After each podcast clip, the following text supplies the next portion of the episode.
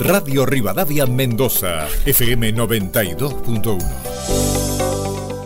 Ya comienza Vino a la Carta con Matías Berrondo y Sol Retamal.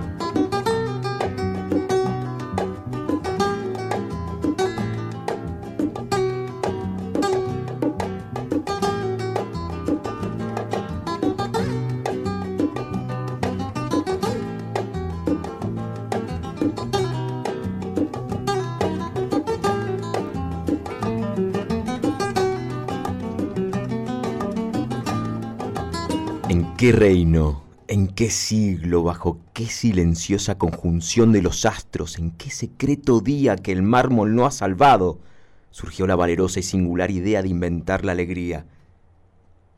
Con otoños de oro la inventaron. El vino fluye rojo a lo largo de las generaciones, como el río del tiempo. Y en el arduo camino nos prodiga su música, su fuego, sus leones.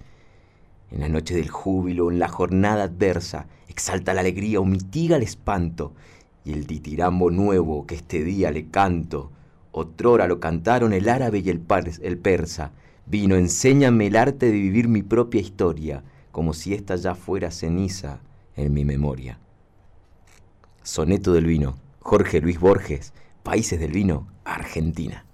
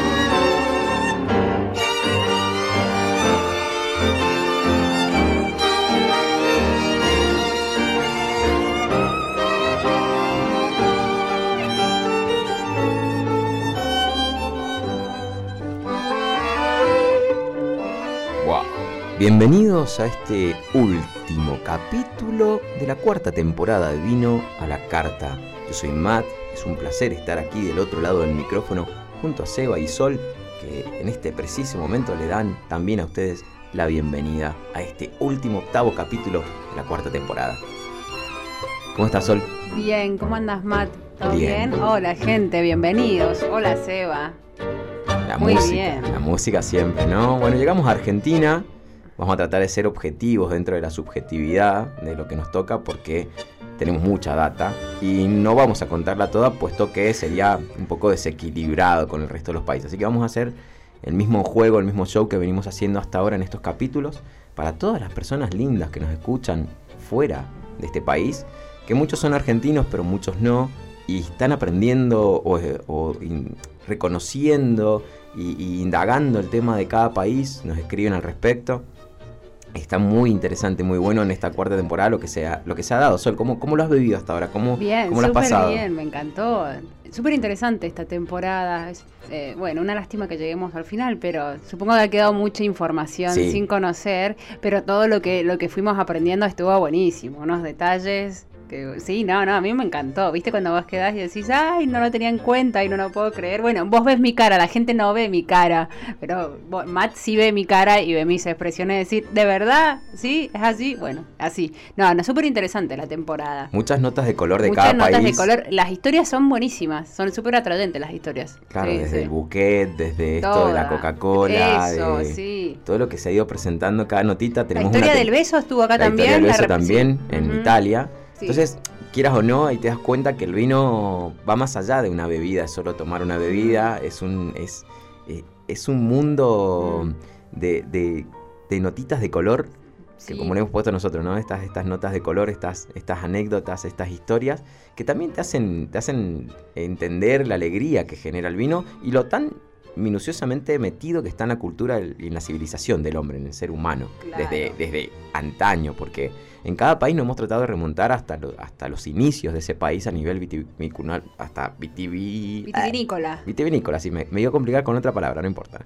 Me, me desenrío, me ayuda bueno, Australia, Australia, Australia, Australia y Sudáfrica, eh, los que menos tenemos data nosotros, pero sí encontré mucha que después van a dar para que hablemos la historia de la en detalle. Bueno, la, tapa rosca, cómo rompió eso el mercado, el cirá, la pinotage, quienes no habían escuchado esos, esas variedades como, como auténticas y generosas del país. Bueno, hoy nos metemos con el país que supuestamente es eh, el padre o, el país eh, hegemónico del Malbec. Bien.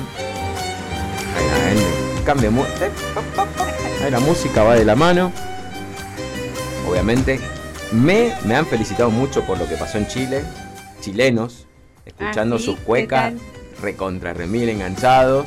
Muy bien, muy bien, dice el, el el, personaje que esté atrás con la música dicen buenísimo, bueno, nos hizo sentir propio, se sintieron, me agradecieron muchísimo, nos escribieron por ahí Fer también. amigos. Pero hay muchos amigos en Chile, pero nos agradecieron mucho pues se, sintieron identificados. Más allá de esto de que desde un programa de Argentina, desde Mendoza estemos hablando de Chile, pero bueno, es la cuarta temporada y vamos a hablar de todos los países. Eh, y no cayó mal mi, mi, intento de acento chileno. Hoy debería ser uno porteño. Lo que pasa es que en Buenos Aires no nace el vino. ¿O sí? No, no sabemos. Eh, no sabemos. Hoy lo vamos a descubrir. Hoy vamos a descubrir cuándo, cómo, dónde fue el, nacimiento de la vitivinicultura argentina y ese andar que ha tenido también colonial y de muchos tiempos y que, nos lleva también a esta música que culturalmente, por ejemplo, el folclore, sobre todo el folclore, tiene mucha, mucha letra y mucha poesía en relación al vino, ¿no? A ver, escuché un poquito. El corazón te palpita tan solo de suponer que te pedí otra vez me de la llapita. No entiendo por qué razón tu corazón se me escapa y tu boquita me mata cuando me dices que no. Y aparte del corazón te pido la llama. Me llevé sin preguntarte ni tu nombre, con mi brazo encadenado a tu cintura Asalté tu intimidad y tu ternura para amar sin más razones que el amor. Nos besamos sin decir una palabra. Fuimos cómplices callados del verano y mis manos temblorosas se quemaron, seducidas por el fuego de tu piel. Unas de hacer fuego. Wow, ahí fuego asado, zapateo, empanada cosas culturales típicas que han quedado en la, en la, en la esencia del, del, mendocino, del argentino en sí, ese asado de fin de, del domingo con la familia, obvio que se fueron mezclando después y vamos a entender, eh, ese asado se mezcló después con la pasta, fue también muy, muy tradicional porque en invierno por ahí quizás no todo el mundo asado, no todo el mundo carne, pero sí es un pueblo carnívoro, Argentina, es un ah, pueblo hiper mega carnívoro con una fama de sus carnes eh, allá arriba y que viene muchísimo de esta etapa colonial eh, postcolonial y, postindependencia también, muy marcadas con el gaucho, el facón, eh, bueno, el virreinato del Río de la Plata, todo lo que generó antes y se generó después. Vamos a empezar con, estas pequeñas cositas, pero una, una de las notas, primeras notas de color, y que lo vamos a leer ahora, el 24 de noviembre del 2010, Bien, en este país es el primer, el primer país de todos los países que hemos nombrado ahora, inclusive de los que no nos hemos mencionado todavía, que van a venir el año que viene en temporadas donde van a haber países del vino, los no convencionales o los menos eh, reconocidos, por ejemplo. En, este, en, este, en esta temporada hemos dejado de lado un poquito de países súper conocidos, pero que también dan para eh, en esa segunda temporada nombrarlos, como Portugal, como Alemania, bien, pero también quedaron Austria, Georgia, Suiza, eh, bueno, empiezan a quedar Bolivia, Perú, México, Brasil, Uruguay, claro, o sea, está creciendo y todos esos países van a venir una temporada después para que también entendamos hacia dónde van esas vitiviniculturas y dónde vienen ahí. ¿Y qué tal con Brasil? Brasil súper bien, ¿no? Tiene una tremenda historia, lo que pasa es que, bueno, no es solo espumantes, no, olvídate de eso. No, no, se nota como bien. Bueno, Inglaterra, Inglaterra está muy fuerte hoy en el mundo, como productor, ¿eh? Como productor. Entonces, a ver, esto ya, el vino ha llegado desde aquella gota que rompió el vaso o la, o la leyenda, desde aquel momento, en el, en el 1976, con, con, le contamos y lo hemos contado un montón de veces, que el mundo se enteró de que Francia no era el único para hacer vinos de alta calidad. El vino empezó a hacerse en mayor volumen y proporción en todos los países, sin miedo a que eh, la gente no lo fuera a consumir, por no ser vino francés, ¿no? Entonces ahí se propagó. China es un gran, una gran potencia. Hay que entender que ya hay vino en Japón, hay vino en lugares donde inhóspitos, en Alaska, en, mil lugares, en Canadá. Bueno, Canadá también otra, tiene otra historia, pero por otro tipo de vino, del cual se hace aférrimo. Más que de, una variedad, Canadá se, se agarra y Alemania, ¿no? Pero Canadá sobre todo se agarra un estilo de vino que es el vino, el vino helado, el ice wine. Ah, bien, el, lo trajiste vino de, El vino de hielo, si hablamos un poco de eso en alguna temporada han dado vuelta. Pero vamos a leer la declaración como bebida nacional de Argentina, que es el único país del mundo que hoy ha declarado al vino como bebida nacional y lo declara como producto alimenticio, incluyéndolo en la canasta familiar. O sea, lo considera parte eh, eh, necesaria o fundamental del alimento diario de la familia medio tipo argentina. Y dice así, el vino argentino es un honorable embajador en el mundo y enorgullece a los argentinos que beben en el mercado doméstico los mismos vinos que exportan y prestigian al país en todos los continentes. Así nace el decreto 1800 en el 2010 que declara al, vino bebida nacional esto después, obviamente, está corroborado el 3 de julio del 2013. Las cámaras de senadores y diputados del, país se juntan automáticamente y aprueban por unanimidad esta ley. Por ende, el 24 de noviembre de cada año se festeja al vino argentino como bebida nacional. Más allá de que al vino completo argentino, no al Malbec, solo al, vino argentino como bebida nacional. Y se lo declara, bien, esta declaración busca poner en valor la herencia cultural que implica el vino en el país y, sobre todo este, este valor de, producto alimenticio, que tal, tal cual y tan ejemplificado está por tantos estudios de, universidades súper reconocidas a nivel mundial. Así que el único país, si entramos en esta Argentina, que es el único país que tiene esta declaración como, como bebida nacional, como, como eh, alimento, eh, y, nos vamos a meter un poquito ahora en la historia, en la historia, pero potente que tiene Argentina. Hay mucha data en esta cabecita. Les voy a pedir disculpas si me voy por las ramas en el momento espero no irme tanto y mantener un poquito la relación de lo que, de lo que hablábamos antes o de lo que hablábamos siempre en un comienzo de cada uno de los países. Bien, a pesar de que en cada país siempre hemos tratado de estrujar eh, la mayor cantidad posible de, historias, ¿no? de, experimentaciones. Pero bueno, data que, en sí eh, eh, el país comienza su historia vitivinícola al igual que, que México, al igual que Chile, Perú, con un con una colonización, obviamente. Llegan, llegan los españoles a nuestra parte y nos toca desde ese momento, a, diferencia de Estados Unidos, no estábamos llenos de, uvas, eh, de, vitis lambruscas, vitis rupestris. Sí, en Estados Unidos se consideraba y se, detectan y se sabía que había tanto así. Estamos tomando un Malbec, vamos a brindar por, por el Malbec como siempre con sol. ¡Ping! Pero bueno, estamos tomando un Malbec de eh, autoría propia, que tiene un color tremendo, pero bueno. cuente. Contale a la gente. ¿Alguna vez hablaste de Beba Bien? Me parece que no. De Beba Vino he hablado en un par de programas, pero, esto, no es Beba.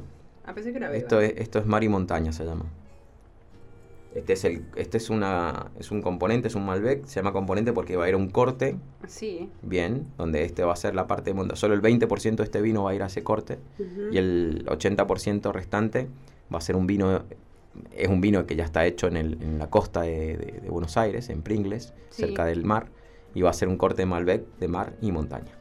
Bien, es todo lo que va a ir. Por eso este tiene toda la montaña y las especias y el color está hecho en ánfora, está hecho con sus borras, está hecho con todo el color. Vamos a decirle a la gente el color que tiene. Si vos tenés una copa negra, vos, No, no, pero yo lo veo acá. Y aparte cuando lo estábamos sirviendo, cómo empezaron a salir y a aflorar todos los aromas. Es impresionante cómo está el estudio.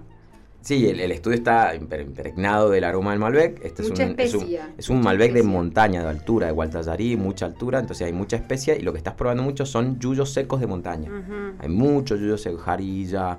Eh, la fruta muy madura está. La fruta, más que fruta madura, en realidad, por lo que tenés ahí es un alcohol Sí, el alcohol. Potenciado, pero yo te diría que la fruta no es tan, tan madura. Lo que sentís es, sobre todo un balsámico. Mm hecho y desarrollado por los, por los orujos. Pero bueno, yo creo que nos estamos metiendo un poquito. Es, algo que estamos tomando acá. Esperemos que le demos un poquito de sed para que se escorche un gran Malbec o un Torrontés, ¿por qué no? Bueno, historia de Argentina.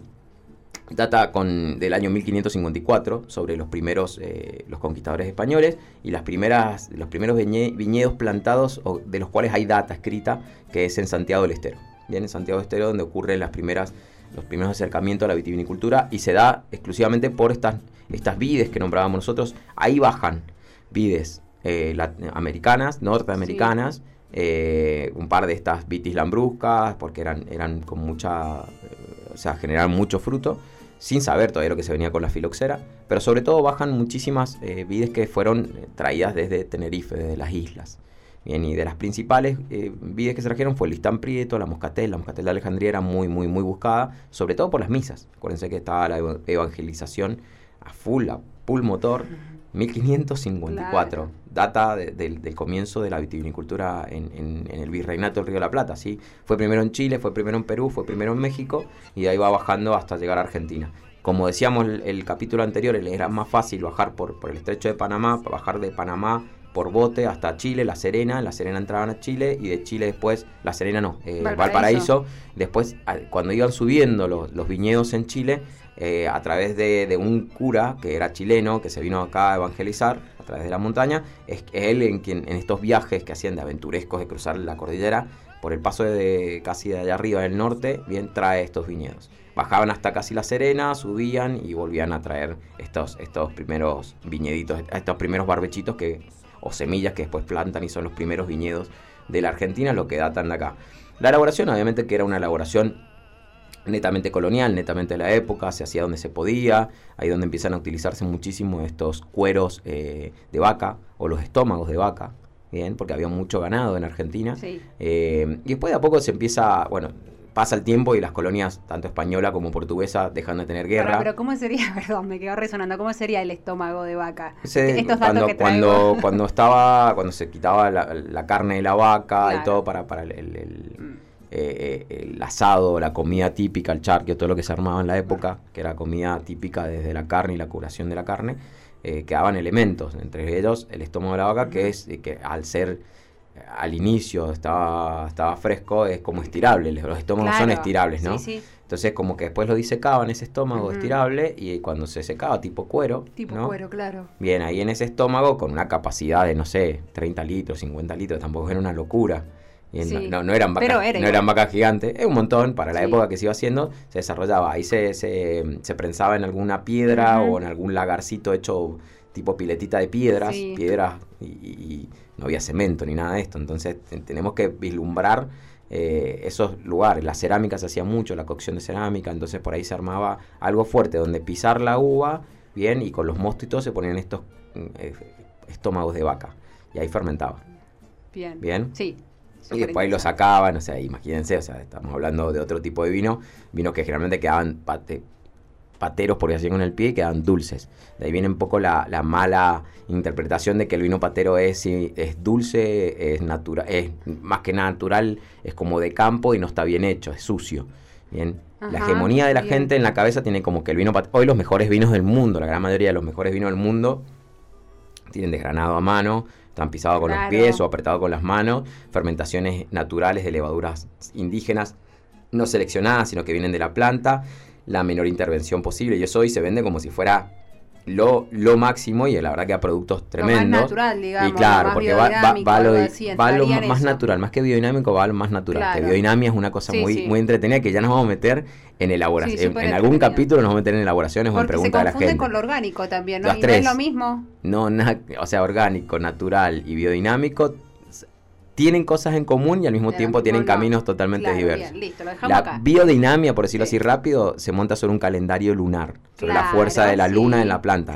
Lo, que lo que hace al vino natural no tiene nada que ver. Puede ir de la mano en algunos procesos, pero no es necesario que sea así para que sea natural. Natural se dice cuando no hay casi mano del hombre. Ah, mano del hombre hay porque se, analiza el azúcar y se cosecha, ya ahí tenés mano. Es indispensable la mano del hombre, sin cosecha eh, claro, o sin el flaco que maneje la máquina que coseche la uva, no se va a hacer el vino. Y después, eh, orgánico, es un tratamiento más que nada. En el vino se trata orgánicamente, pero sobre todo tiene que venir un viñedo orgánico. Que ahí dejas convivir todo, las pestes, las hormigas y todo lo demás. Entonces ahí tenés que usar todo agroquímico, que no son agroquímicos, tenés que usar todo, todo tipo de, solución natural, ya sea el azufre que es natural, ya sea eh, algo, ¿me entendés? Como el, bicarbonato de sodio y cosas así, que son de la naturaleza, que son para evadir, o algún tipo de menjunje natural para evadir los insectos y los bichos. ¿Bien? Más complicado el vino. por eso el viñedo orgánico se certifica, hay, certificadores. se mete, no sé si es como un compost, en un cuerno de, de todo. Sí, eso es biodinamia. Ah, bien, bueno, tenía toda la información eso, el, el 53. ese por eso te digo que ya en algún momento lo aclararemos. Hoy no hay necesidad de, meternos en ese, en ese estipendio. Es un, tema súper interesante para tocarlo en algún bueno, programa, sí, Sí, es, es, muy importante. Bueno, entendamos que ahí empiezan a hacer una competencia abismal, porque lo que fue el vino, lo que fue la vid el, increíble cómo lo tiraron en Chile y hizo así, explotó y crecía y crecía y crecía. Todas las variedades que llegaban a Chile, sobre todo estas, estas moscateles, estos torrontel, y empiezan a nacer, porque no había control, o sea, empieza a haber cruzamientos de, de, de las plantas eh, naturales. Empiezan a haber muchos cruzamientos, casi nace nuestra variedad insignia y única en el mundo, que es solamente Argentina, que es la torrontés. Eh, y que vamos a explicar porque hay tres distintos tipos de torrontés y porque se, se, llaman de una manera que nos enrida y nos complica más la existencia y que son diferentes, ¿no?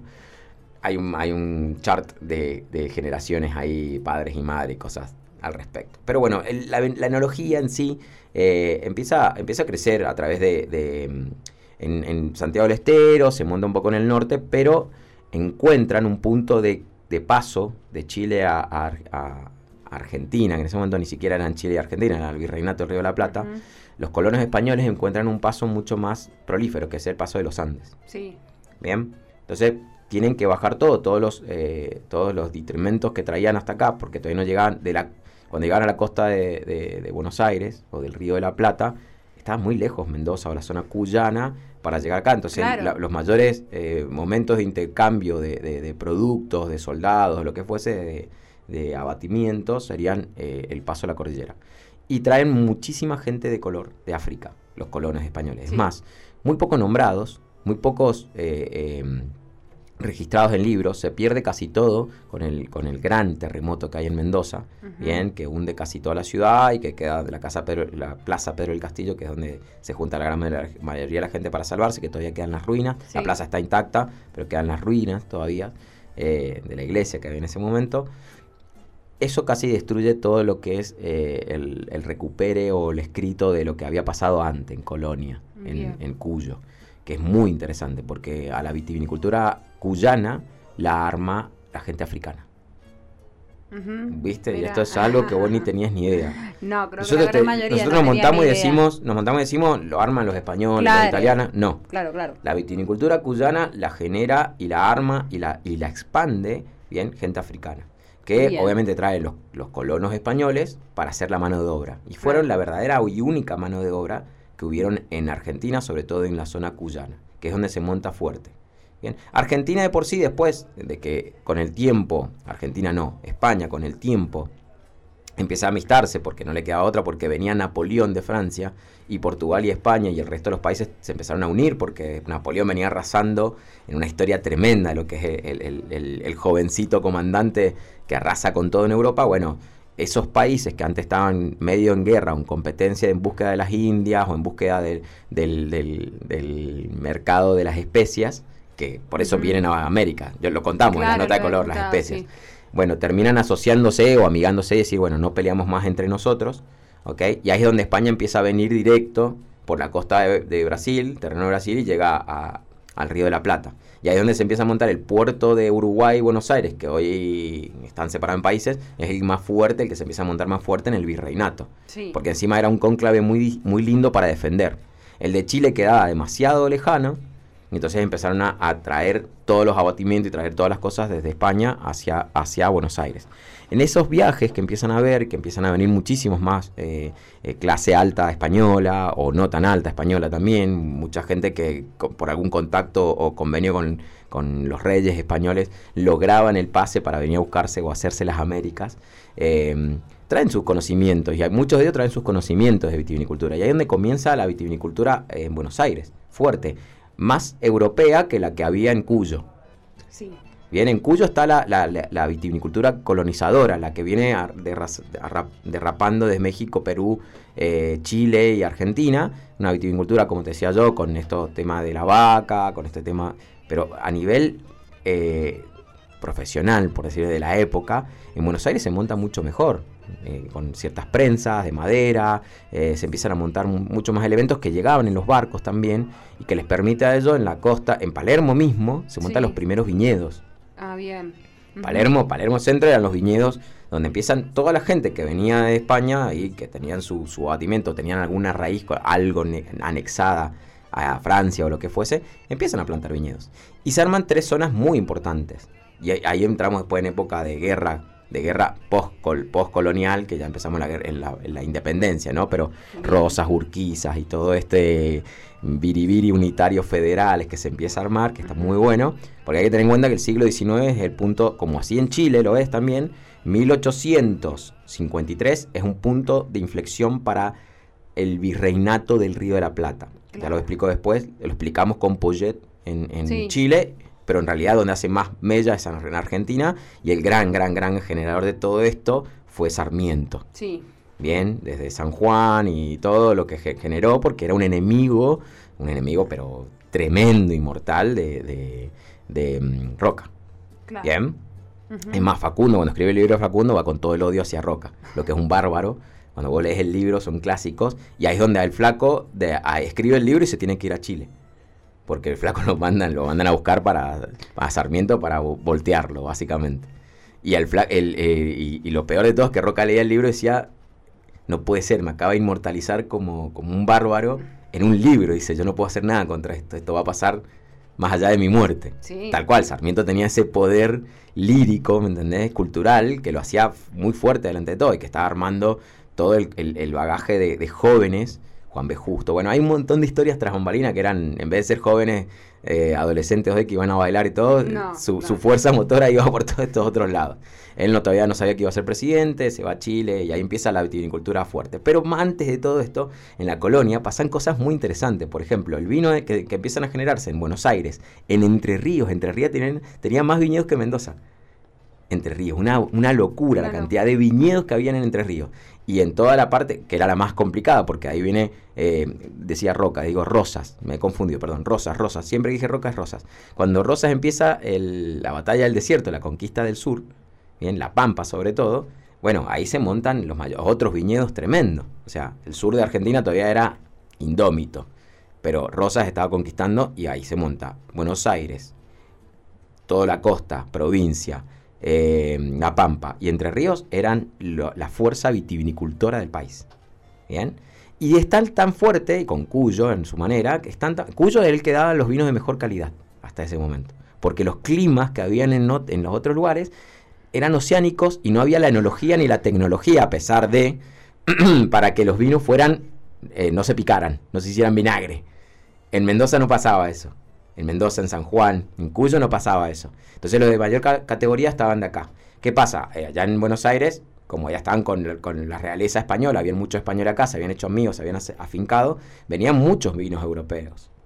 En, los... En los eh, no va a salir ahora, las carretas de rosas y todo, que venía en viaje, que hacía viaje a todos lados, se, se, servían vinos, vinos de alta gama franceses, españoles.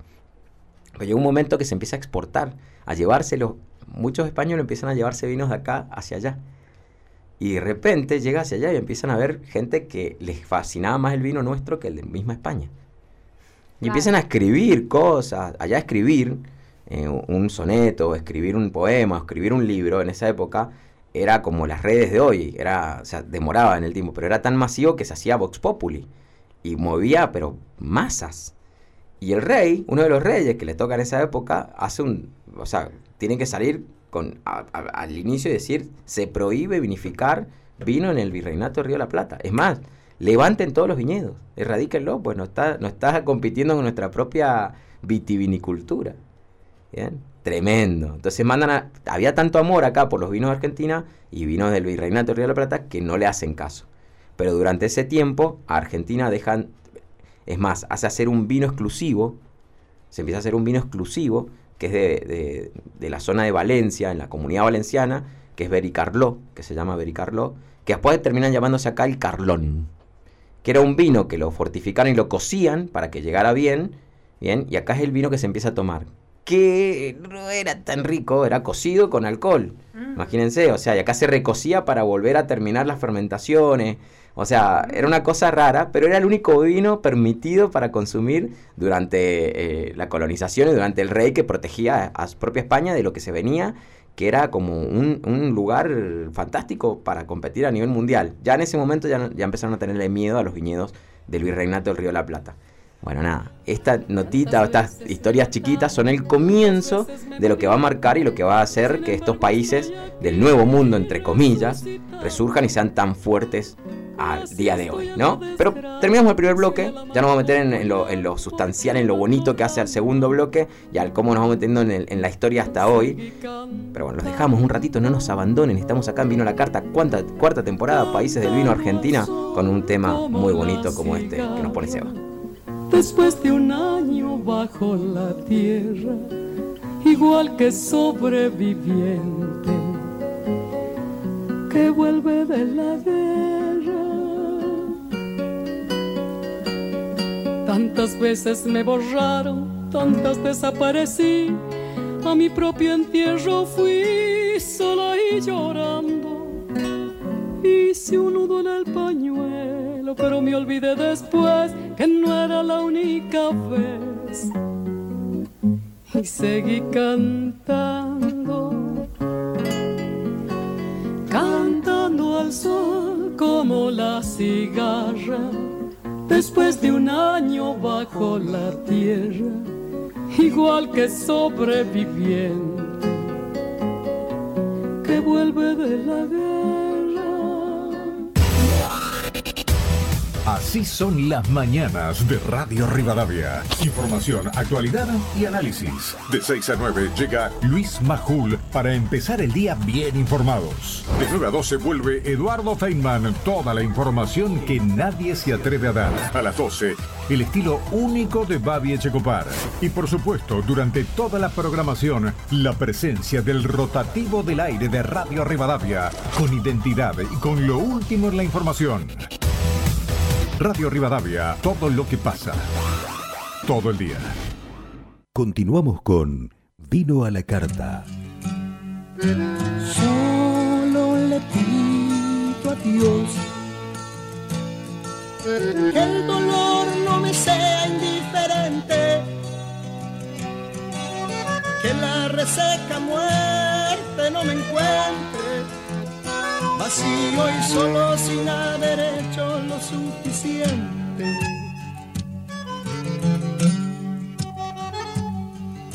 Solo le pido a Dios que lo injusto no me sea indiferente, que no me abofete en la otra mejilla después de que una garra me arañó esta suerte.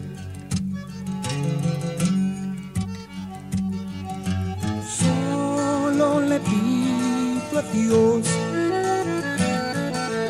Que la guerra no me sea indiferente. Es un monstruo grande y pisa fuerte. Toda la pobre inocencia de la gente. Es un monstruo grande,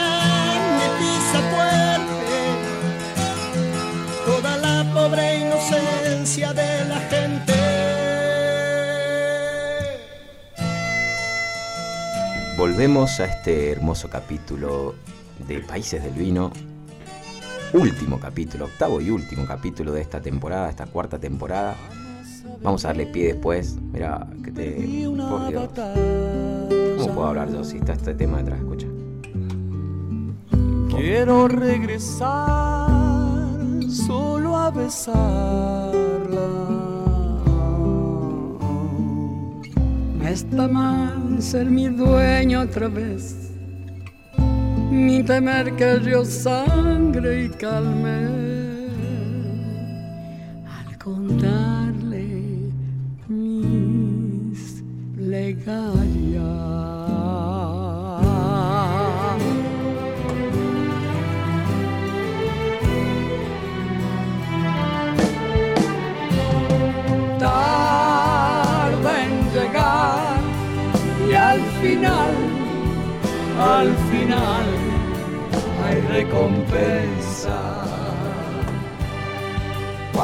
Tema!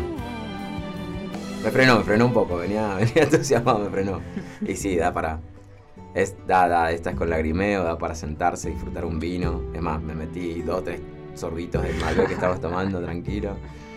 Y canté la parte final. Escucha, mamá sabe bien siempre, mamá sabe, sabe lo mejor, la madre, la mamá. Y fíjense como que empieza a quedar un poco la nota esto de, de lo italiano, ¿no? Hasta ese momento nosotros no teníamos esa cultura tan fuerte en Argentina había una, mezcla de mestizos, criollos, gauchos, eh, un par de portugueses, africanos que fueron perdiéndose también en el camino porque no, no, proliferaron en la mezcla de, razas. ¿bien? Eh, todavía estaba muy segmentado el, español, por ahí sí se mezclaba con algún eh, autóctono del país y, o de las tierras de ese momento y se crearon los criollos. Bien, ahí nacen los criollos que nota de color. Las notas de color estoy tirando miles, solo que las estoy tirando en el medio de la narrativa. Nota de color a nuestras uvas criollas, que son la mezcla de uvas vitiviníferas con uvas locales o entre viníferas creando una nueva uva, eh, que ahí viene la hermosa, la hermosa y bonita historia de Torrontés.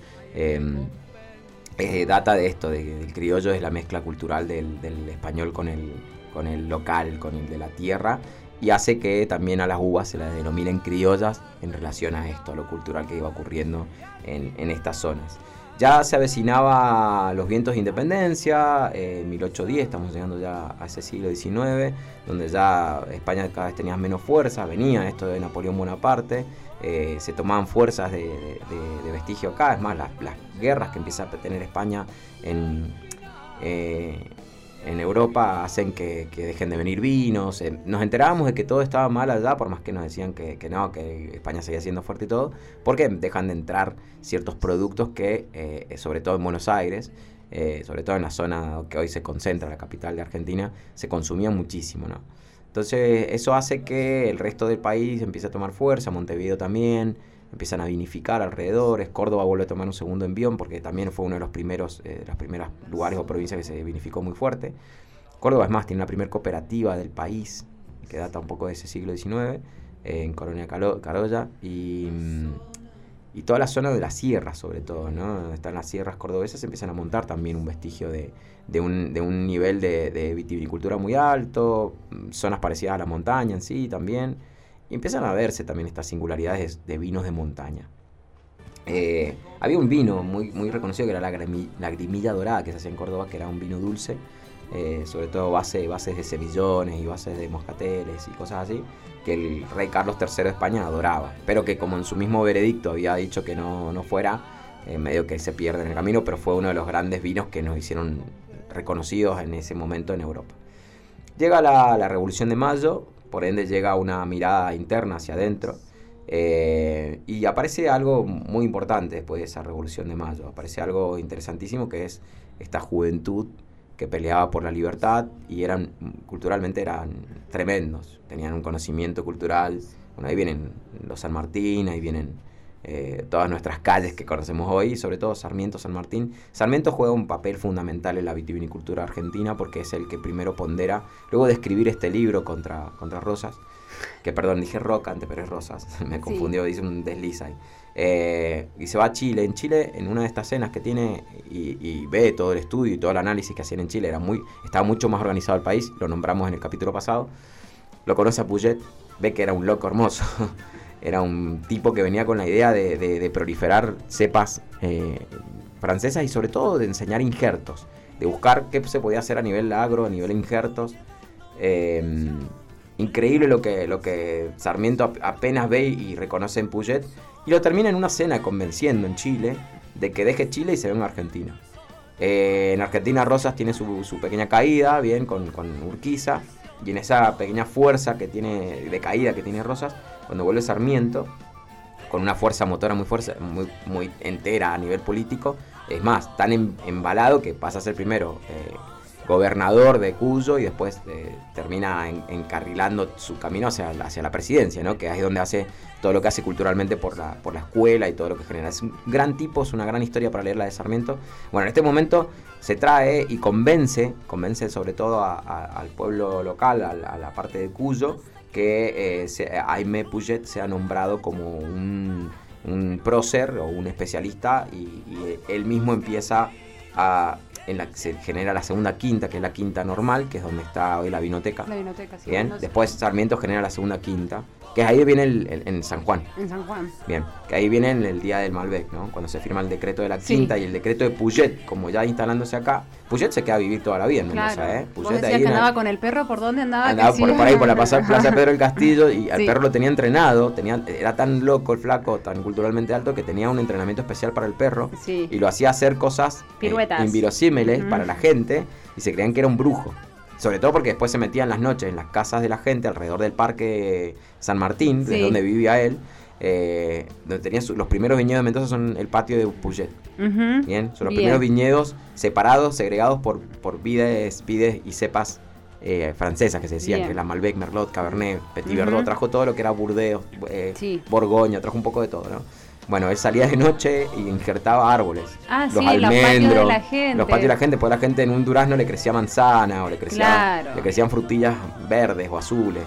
Y, la gente decía, nos embrujó Puget. No, no, no. Él, se hacía la joda, alma las primeras logias y alma las primeras juntadas mendocinas, que hoy son flor de piel, las flor de piel están las juntadas de enólogos, juntadas de ah, agrónomos, juntadas. Eran las primeras juntadas de gente que se juntaba a tomar vino. Vinos, licores y todo. Eso es una, algo que nos queda muy marcado en la, en la hegemonía cultural de Mendoza.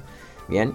Y que hace también que la provincia de Mendoza sea tan importante. Pero Argentina como un todo empieza a desarrollarse. Argentina como un todo empieza a potencializarse. Una materia prima a nivel mundial impresionante, eh, más allá de las peleas internas, unitarios y federales, toma valor, toma coraje y, entendamos esto como una lógica. Hay una conquista del desierto, del sur, no hay una sobrepoblación en el sur, pero se encuentra, empiezan a encontrar eh, metales y cosas que van muy de la mano del crecimiento de un país que en el 1900, bien, o sea, en el 1900 sobre todo, después de la llegada de, los, de las guerras y de, muchos inmigrantes, y lo que se llama la primera revolución vitivinícola argentina, industrial vitivinícola argentina, que es desde el 1854, que es la quinta normal, y después hay unos periplos muy lindos que empiezan a llegar todos los inmigrantes italianos y españoles. Muy fuertes. Y que desde Mendoza se les regalaba tierra y se les pagaba dinero para que vinieran a enseñar a los demás y a sentarse acá. De ahí vienen los Tomba, de ahí vienen los, ah, o sea, de ahí vienen los, los, Godoy, los Tomba, los Arizu. Eh, vienen todas esas bodegas, los Giol, bien, que empiezan a desembarcar y ahí se monta la primera revolución industrial argentina. Donde los tipos encima generan cultura, generan barrios, generan escuelas Mendoza era un nicho, era un valle, un pozo en el desierto, en la Plaza Pedro del Castillo, y ahí se empieza a desarrollar. A través de la llegada de todos ellos se empieza a desarrollar, después del gran terremoto que tiene Mendoza, justo en, ese siglo también, bien, se empieza a desarrollar eh, lo que es Mendoza hoy, lo que es el corazón vitiviniculturalmente hablando de, Argentina. Mendoza y San Juan. Mendoza y San Juan se montan sobre una fuerza pulmotora. Habían mucha gente que llegaba desde, desde la montaña, desde Chile, porque venían en el barco derecho hasta allá, y en Chile se iban seleccionando, algunos iban desde, desde acá a Barrial, desde, donde está Uspallata, se iban hacia Barrial San Juan y otros bajaban a Mendoza. ¿no? Entonces fíjense, ¿qué le pasa a Mendoza? Mendoza en ese momento su mayor fuerza de Producto Bruto Interno era el cereal, y había vacas, habían vacunos. Créase o no, en desierto había vacunos.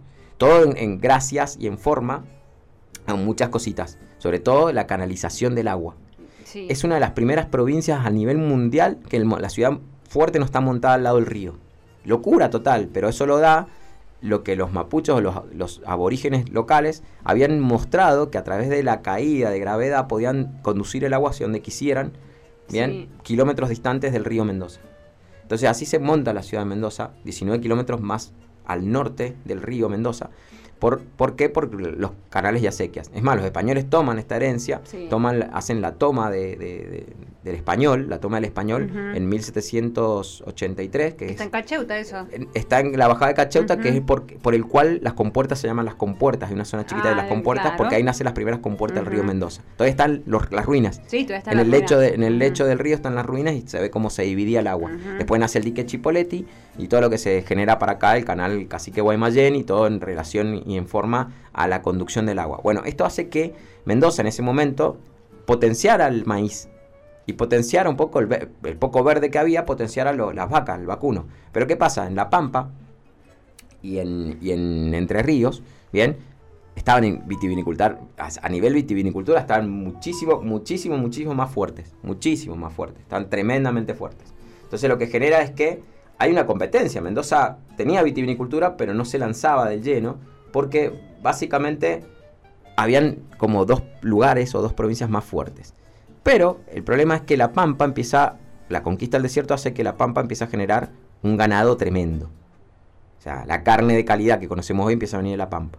Competencia para Mendoza. Y él estaba más cerca de Buenos Aires y del puerto. Bien. Uf, ahí se monta todo un show. ¿Por qué? Porque dejan de comprar carne de Mendoza, Mendoza empieza a vender solo carne a Chile. Empieza a disminuir el ganado, ¿no? Queda el trigo. El trigo también se monta en Córdoba. Córdoba, Rosario, Santa Fe. Mendoza empieza a quedar chiquita. Entonces lo único que le quedaba a Mendoza era la vitivinicultura. Y entre, con Entre Ríos tenía una pelea bastante eh, fea porque también cerca del puerto, todo lo demás. Pasa que los vinos no eran la misma calidad, pero tenían tremendos, tremendas cantidades de viñedos en Entre Ríos, ¿no?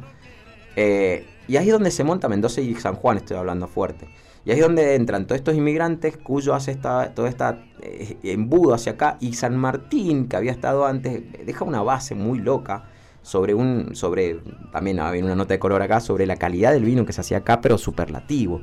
Entonces lo que se genera es que esos inmigrantes se empiezan a sentar acá y hay una asociación con Inglaterra que hace que el tren llegue a Cuyo. Cuando el tren llega a Cuyo explota la vitinicultura y toda la gente de familias grosas italianas y españolas se meten en política sin poder meterse, era anticonstitucional, pero se meten a través de familiares o conocidos y hacen fuerza para crear una dirigencia que prohíba la vinificación fuera de Cuyo. Eso toma valor en 1923, ¿bien? Esta primera revolución industrial, y solo se acredita Cuyo como vinificadora, porque si no desaparecía a nivel Producto Bruto un poco de fuerza y contactos políticos y un poco de necesidad para que no se muriera un sector o una región. Aparte avalada por tantos inmigrantes que tenían poder de apellido y poder de económico. Entonces, sin creer en este poder económico, todo se desaparecen los viñedos de Entre Ríos. Es más, se mandan a tirar dos millones de litros de vino que habían alrededor de Buenos Aires a las acequias. Tan bruto fue. O sea, acá somos extremistas, nunca vamos, viste, de una mano, una mano a la otra. No, hubo una como una media guerra interna que generó esto. Y ahí potenció, potenció a Cuyo. Y ahí Cuyo se, se, monta lo que es hoy Cuyo, lo que es hoy la, la vitivinicultura que hay hoy en el país. ¿Bien? Fuertemente hablando. ¿Bien? O sea, de todo esto, de todas estas notas de color que empiezan a aparecer en las miles y miles y miles de bodegas que se hacen pulmones en Mendoza, empiezan a aparecer eh, nombres característicos. Por ejemplo, para nosotros en Mendoza hay una, una, calle que se llama Bandera de los Andes hoy, pero en ese momento se llamaba Carril Nacional, porque era el ingreso a Mendoza. En ese carril nacional, hoy, si vos caminas un kilómetro, te encontrás mínimo tres bodegas que están o abandonadas o son talleres mecánicos o algunas que todavía sostienen la, vitivinicultura por, algún lado. Los toneles está casi llegando ya a Guaymallén, llegando al centro de Mendoza y es una bodega de antaño que este año justamente cumple 100 años. O sea, 2020, el año que viene, el 2022, eh, llegaron en 1922, construyeron la bodega, pero los Armando, que son los dueños de esa bodega, italianos, llegan en 1886 con la llegada del tren también. Entonces eso les dio la potencia de, asentarse, construir bodega, comprar, hacer viñedos. Y eso empieza a armar la fuerza motora de lo que hoy conocemos. ¿Qué pasa? Todavía no hay, hay dos cositas que todavía no suceden. El vino que se empezaba a hacer era consumo interno, era muy bueno, y, pero no se exportaba, se consumía acá. No había mucha llegada de, de bebidas extranjeras, entonces el vino era un consumo altamente prolongado. Y había algo que marcaba al argentino en su consumo, la siesta. La siesta hacía que todo el mundo volviese a su casa al almuerzo. Argentina completa volvía a su casa al almuerzo y después retomaba más tardecito, por el calor, los calores que había generalmente, retomaba más tardecito el trabajo. Acá el horario de oficina no existía, el horario de corte, cierre de comercio era letal a la siesta, no había, no volaba una mosca y sobre todo yendo hacia la zona, lo marca mucho la zona cuyana, ¿no?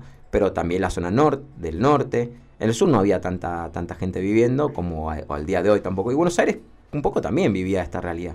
La, siesta empieza a generar que el, papá, el abuelo nuestro, el papá del abuelo nuestro, tomara vino. Entonces nace un, producto, un envase, se llama Dama Juana. ¿Bien? La Majuana porque tiene forma de, una señora, que era muy característica, hay una historia muy bonita ahí, donde viene el nombre de la dama Juana, que era una señora que con su marido hacía mucho vino y la forma de ella, gordita, regordeta, hacía unas empanadas tremendas, riquísimas y todo, y también vendían vinos, arrope y licorcitos y cositas caseras, y terminan como logrando vender vino en volumen. Entonces, después cuando crean la Majuana en primera parte, le ponen el nombre de esa señora, es en honor como, como Doña Petrona, así es como un poco marcado. Bueno, ese Doña Petrona que tenemos en la comida local, lo tenemos en la Lo tenemos en, la, en, la, en el envase este grandote de 4 litros y medio, que es la Majuana, que son exactamente 6 botellas. Y eso se hace con Vox Populi. Y ahí nace el vino de Damajuana. Se consumía en 91,5 litros por cabeza por año. Una, industria, barbaridad. Una industria que era una barbaridad, explotó todo porque era de moda. No, no, no tenías idea del vino y vos ponías una bodega y ganabas plata. Sí. Además, hasta se hacía vino en los pasillos de la bodega porque llegaba un momento que no tenías lugar para hacer vino. Cerrabas con tablas, con cosas y, y fermentabas en cualquier lado. Bueno, ahí nace la Amajuana, ahí nace el sodiado. Somos el país que mayor soda consume después de Alemania en el mundo. En el mundo, el país que después de Alemania consume soda, pero por el vino. Sí. Porque sodiaba ahí el, papá, el abuelo y todo, sodiaban el, vasito de, soda y tomaban. El vino era netamente cultural, era netamente bebida de la casa, del día a día. En el año 1970, entre los 73 y 77, hay un edicto en Buenos Aires donde se marca el horario de oficina, horario eh, seguido, las ocho horas laborales. los sindicatos y todo lo que ya venía culturalmente pasando en Argentina hace que se tome a fuerza motora a nivel empleados y se, y se monte un horario corrido, ¿no? Los shopping y todo esto también empezó a venir, que todavía no, eran fuertes, pero empiezan a tomarse un horario corrido, sobre todo bancario y oficina. Eso hace que de lunes a sábado la gente dejará de volver a la casa, dejará de beber bebidas. Y recién ahí puede entrar la Coca-Cola. Coca-Cola tiene una, un marketing muy fuerte en Argentina que no podía entrar, no podía entrar porque se consumía vino. Y empieza, Coca-Cola te regalaba la primera cesta y caja de, de botellas retornables, te las regalaba, las familias pasaban y te las dejaban de regalo.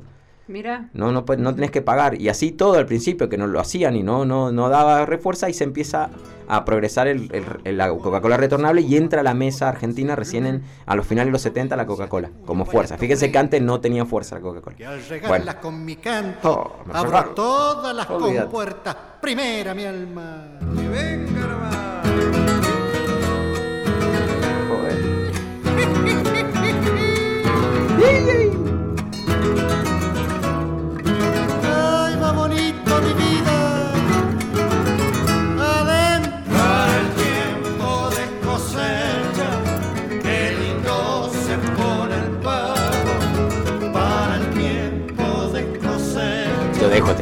escúchenlo, porque esto Yo me estoy lanzado, pero escuchen. No, no, no, no, Seba, no me bajé el volumen, subí el volumen. Escuchen. es un himno.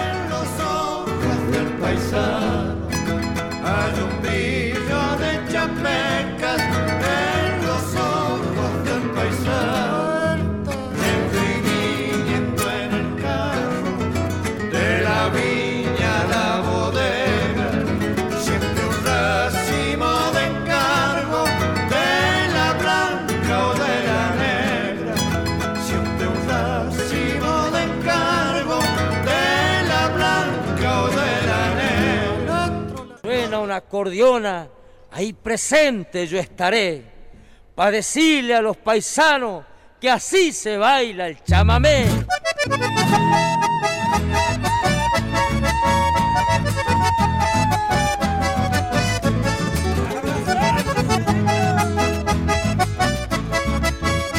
Wow, chamamé, nos fuimos allá al norte, qué lindo. Calor norte. Bueno, todos estos temas casi todos en su lírica tienen algo con el vino, hablan del semillón, hablan del vino tinto, de la, de la juntada, de, del toque de guitarra, de, la, a ver, de las separaciones de marido que desaparecían un viernes y volvían un lunes. O sea, las abducciones de ovnis en ese momento en Argentina eran normales como excusa de, del marido de no sé qué me pasó, me olvidé, no se acordaban de nada. Pero bueno, marcando un poco la tendencia de, la vitivinicultura argentina y no los, que, no los queremos enrollar mucho más porque nos quedan pocos minutos de este, de este último programa, esta cuarta temporada. Em, ahí hay un, hay un retroceso obviamente muy grande y muchas bodegas que desarrollaban litros y millones y millones de litros y no se exportaban, em, empiezan a quedar en bancarrota. Empiezan a dejar eh, en varipendio la plata que se genera año a año en, en, una industria que lo más normal es que la plata se ingrese después del tiempo con vinos de guarda y todo lo demás. Fíjense que estamos justo en la misma época donde explota a nivel mundial el tema del juicio de París con Francia y, Napa. Pero nosotros muy lejos todavía de mirar el exterior o de mirar hacia el mundo, estábamos muy enfocados en nosotros, hasta tal así que eh, había nacido hacia cientos de años atrás, había nacido una, una cepa blanca que es la torrontés, bien, que eh, fue la cruza entre la Moscatel de Alejandría, se dio en el norte de Argentina, Santiago del Estero, entre la Moscatel de Alejandría y la Listán Prieto, que a nosotros la denominamos criolla chica. Ese, ese, cruzamiento natural que se dio entre ambas cepas generó la torrontés argentina y es la única cepa nacional real que no existe en ningún lado del mundo, se crea en tierra argentina, que es una uva blanca. Que en realidad la llaman torrontés argentina porque un español la ve en ampelográficamente y le, la hace parecida a la torrontés riojana de Rioja de España y le pone torrontés riojana, ese es el nombre técnico que tiene la cepa. Después nace otra torrontés que es la mendocina y la sanjuanina que nacen respectivamente en Mendoza y en San Juan, pero la riojana no es que nazca en Rioja, Argentina, es que básicamente es la comparación con la riojana española. Y ya quedó ese nombre, queda torrontés en realidad, no riojana, pero a nivel técnico sí. Hoy día deberíamos llamarla de otra forma, desde vino a la carta proponemos llamarla de otra forma más autóctona, más local, estaría buenísimo que lo hiciéramos, porque porque en cierta forma es, eh, es algo muy propio de Argentina. La torrontés eh, mendocina es, mendocina pura. Y hay un par de, criollas que todavía tienen, no tienen nombre específico, que son puras, puras mendocinas también. Me pregunta Seba si hay alguna mendocina pura. Si lo hay. ¿Qué pasa? En ese tiempo había una uva que había traído Puget, que había encontrado una, una clarividencia con la montaña y en general con todo el, con todo el, suelo argentino. No sé, fue un amor, amor a primera vista, que se llama uva o Cot. Bien, y esa uva fue tomando fuerza, fuerza, pero todavía nosotros no la, veíamos como, le decíamos la tintorera francesa, porque el color, como lo estás viendo, el color era bastante impactante y servía para teñir. Pero ¿qué pasa? En esta caída de muchas bodegas, de Caen, quedan solo algunas. Queda Finca Frischman, quedan Lagarde, eh, queda Bianchi, queda Catena, quedan un par de familias que se habían asentado y parado muy bien. Cuando ellos en el año 90 quieren retomar bien eh, una vitivinicultura diferente, porque estaban mirando lo que pasaba en Napa, estaban mirando lo que pasaba en el mundo y decían, che, vamos a ponerle eh, el varietal en la, en la etiqueta. Algunas bodegas ya lo hacían, pero se empezaron a copiar un poco de Napa. Y ahí se traen las barricas. Eh, Marchesky, trabajando para Catena, por el doctor, se va en el 96 a Napa y trae toda la novedad de las barricas nuevas, el tonelero ya deja de existir, los toneles grandes, y trae las barricas jóvenes, francesas, madera nueva, tostados, y se empieza a elaborar Malbec ahí. Y en los críticos, Paul Hobbs y un montón de críticos a nivel mundial, miran al Malbec y dicen, wow, esto es un espectáculo. Claro, y puesto el Malbec de pesos dolarizados afuera, era un vinazo a precios súper módicos y se hace moda en Estados Unidos. El Malbec hace explote y hace moda en Estados Unidos. Y ahí a nosotros, obviamente, eh, oferta-demanda o lo que se genera en sí, nos hace mirar como diciendo, che, tenemos algo particular. Y ahí se monta Argentina sobre el Malbec. No sobre el Torronté, ninguna otra variedad, y se monta en los finales del siglo XX. O sea que es re joven nuestra historia con el Malbec. Ahí empezamos a mirar algunas bodegas que elaboraron Malbec para atrás, 50, 40 años para atrás. Bien, que tenemos un par de bodegas Giola, un par de Malbec 100% por... Y el gran padre, uno de los gran padres del Malbec es, Raúl de la Mota, que hoy es un enólogo muy prestigioso y es su hijo y su nieto. Hoy está Roberto y el hijo, ¿no? Rodrigo, o sea que siguen verificando. Pero bueno, se empiezan a armar próceres y en el 1900 con la escuela final se, monta la escuela de de Don Bosco en Rodeo del Medio y ahí se arma un profesionalismo enológico que hace que avance el país a un nivel inocuo y, consistente que no se, no se preveía. Y en la segunda revolución industrial de bodegas boutique, que se arma en el 2000, el Malbec cobra un furor absoluto. Y todo se monta sobre el Malbec. 20 años, 25 años después de eso, y empezamos a probar esos Malbec de 15, 10 años, montados sobre super extracción, madera nueva, y hoy vamos a una línea más joven o sea, Malbec con más, de, más terroir, con más identificaciones geográficas, y hay un crecimiento enológico increíble, impresionante, absoluto, y es tanto así que se rompió la barrera Cuyo y volvimos a, vinificar en todo el país. Buenos Aires con las técnicas enológicas hoy ya está haciendo mucho vino en la costa, con otros alcoholes y otras variedades. El norte potenció y se potenció también con otros vinos y están a flor de piel ahí haciendo cosas interesantísimas de Jujuy, Salta, Rioja. Y el sur también empezó a entender con, tecnología hoy para, para eh, combatir las heladas también. Entonces hoy se ha hecho un país que encima que es grande, ancho y largo, se ha hecho un país muy, muy, muy vitivinicultor. Sobre todo sobre eh, vitivinicultura de alta precisión y de, alta gama y cosas exóticas y, nada. Pero la bandera total del país pasa a ser el Malbec y el mundo lo reconoce como tal. Y es una variedad, es una cepa que se adapta porque según los grandes enólogos dicen que la hoja, la hoja de cualquier vid tiende a, tiene, tiende unos poros, ¿no? Y tiende a perder, cuando hay mucho calor, tiende a perder agua. Tiende a perder agua. El Malbec dicen que duerme la siesta, porque esos poros los cierra justo antes del calor de la siesta. Dice que el, Malbec está adaptado a la Argentina. Entonces, esa adaptación hace que haya Malbec tan diversos y en cualquier parte de Argentina. Sobre todo desde, desde, abajo, los 600 metros, hasta los 2000 metros de altura o 3000, donde puedo encontrar la montaña. Argentina, Malbec, llegan a dominar el mundo, hoy están en eso. Hay mucho más para probar más que el Malbec, pero Malbec y Argentina van de la mano. Argentina como país vitivinícola está muy fuerte, es el quinto productor a nivel mundial y es un gran consumidor de por su propio vino y, se está haciendo un gran exportador de a poquito porque la gente lo pide. Sobre todo en turismo ha explotado un montón y la gente viene. Vamos a ir cerrando este programa con este circuito, este ciclo de países del mundo del vino. Esperamos que hayan aprendido un montón de todos estos países que hemos hablado. Sin duda, yo creo. Y, y nada, un placer tenerlos del otro lado, compartir, disfrutar es, un verdadero placer tratar de transmitir un poco el poco conocimiento que tenemos acá con ustedes y que juntos nos autodisfrutemos. Así que hasta la próxima semana, gente bonita, linda y divina, vamos a brindar con estos Malbec. Y recuerden una gran frase que sale en Argentina y que hace que el vino sea lo que es. Dice el vino une, nada más. Con esa frase yo me retiro y me despido de Seba, que es un placer trabajar con vos Seba toda la semana, y de Sol también. Así que nos vemos de ustedes, un cariño enorme, gigante. Chao, Argentina. Gente. Chao, gente. Hasta el próximo fin. Último capítulo, nos vemos con la quinta temporada, no se olviden, ya viene de a poquito la música y el vino.